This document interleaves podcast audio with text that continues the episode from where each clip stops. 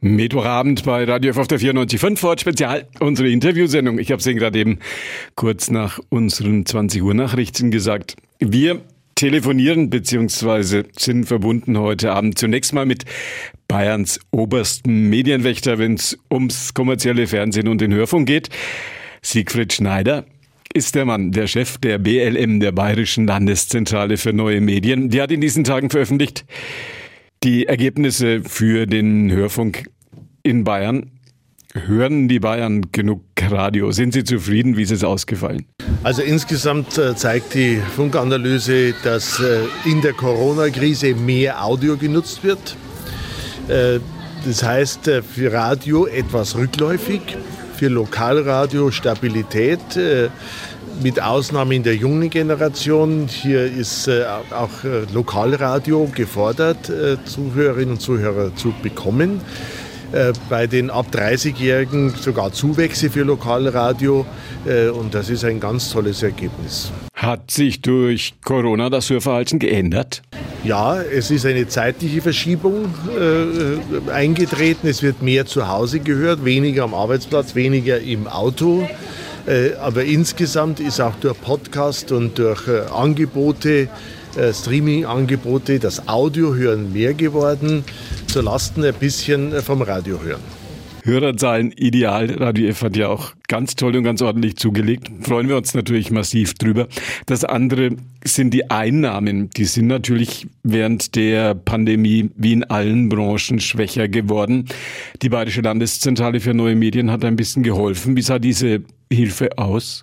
Also wir hatten gleich zu Beginn äh, der, der Pandemie mit den Verantwortlichen der Sender, aber auch mit der Staatsregierung intensive Gespräche, Diskussionen und waren sehr dankbar, dass die Staatsregierung deutlich gemacht hat, wir lassen keinen hängen, wir lassen keinen absaufen, so wörtlich äh, auch mitgekommen. Und es waren nicht nur warme Worte, sondern es ist tatsächlich Geld geflossen. Insgesamt etwa 4 Millionen für Radio und für Fernsehanbieter, die in Not geraten sind. Und ich denke, damit konnten wir alle gut durch die Krise mit begleiten. Trotzdem äh, müssen wir jetzt schauen, wie die nächsten Monate in dem Werbeumsatz äh, mit ist. Äh, die Investitionen waren hoch. Es musste sogar mehr investiert werden während der Corona-Zeit in digitale Ausstattung und so weiter. Aber wir sind zuversichtlich, zuversichtlich dass wir da auch gut in die oder gut aus der Pandemie kommen. Hoffen, dass nicht wieder ein Einschlag passiert. Im Rahmen der Rundfunktage hier in Nürnberg gibt es ein Projekt, das Sie vorgestellt haben. Die Entwicklung des lokalen Rundfunks in Bayern. Was dabei rausgekommen? Ja, dieses äh, Projekt äh, haben wir vor gut zwei Jahren beschlossen, nämlich äh, aus dem Grund, dass es keine wissenschaftlich fundierte Aufarbeitung der Entwicklung dieser exzellenten lokalen Rundfunklandschaft in Bayern mitgibt. Äh, beauftragt, Professor Behmer von der Universität in Bamberg, durch viele Zeitzeugengespräche und äh, Mitarbeit auch von Medienräten ist ein ein anständiger Band entstanden. Äh, ich habe Professor Behmer gerade gefragt, wie umfangreich ist es jetzt? Dann hat er gesagt, zwei Seiten auf 600 fehlen noch. Also 598 Seiten geballte Information über die Entwicklung des lokalen Rundfunks in Bayern. Und das ist sicher eine Fundgrube. Und das Tolle dabei ist, dass äh, an den Hochschulen schon weitere Projekte, Bachelorarbeiten, Masterarbeiten geschrieben werden, die sich mit der Rundfunk, mit der lokalen Rundfunkgeschichte hier in Bayern befassen. In Bayern ist das ja so, dass es hier wesentlich mehr Signale, wesentlich mehr Radiosender gibt als in allen anderen Bundesländern. Wie ist das entstanden? Warum ist das so? Welche Idee steckt dahinter? Also wir schauen in Bayern zunächst mal auf uns und äh, diskutieren nicht, was andere nicht äh, machen. Es war von meinem Vorgänger, äh, Professor Ring und von, von Herrn Müllfensel, sicher richtig und wegweisend, dass man von Beginn an gesagt hat, wir wollen flächendeckend private äh, Rundfunklandschaft, äh, was Radio betrifft, aber auch was Lokal-TV betrifft.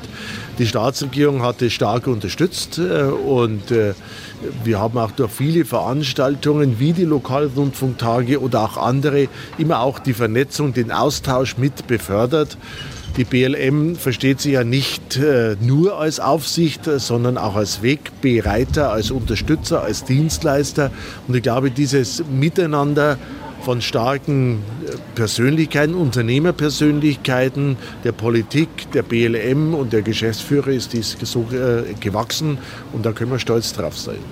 Hören ist in Audio, wie Sie in der Fachsprache sagen. Da ist zum einen natürlich das Radio, da ist zum anderen aber immer mehr Podcast.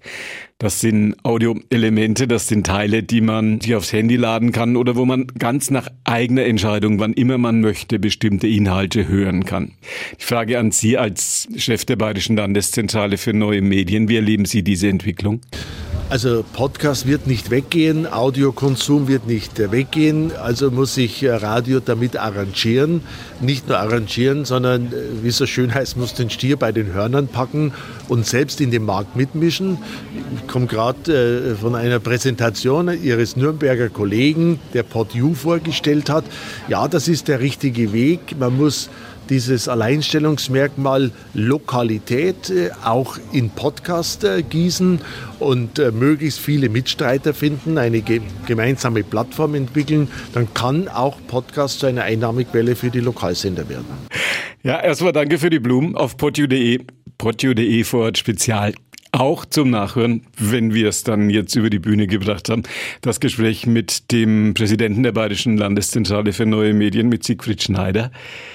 Die Medientage in Nürnberg, wo das vorgestellt wurde, waren in diesem Jahr ja so eine Art Hybridveranstaltung. Nicht Tausende von Medienschaffenden aus ganz Bayern, die sich hier getroffen haben und von Angesicht zu Angesicht sich ausgetauscht haben, sondern so ein paar, die da waren und dann ein Teil war hybrid zugeschaltet und Zoom und all das. Sie kennen das ja. Ihr Urteil darüber fällt wie aus? Also wir haben ja die Erfahrung vom letzten Jahr. Ich will jetzt nicht zwei, drei, vier Jahre zurückblicken.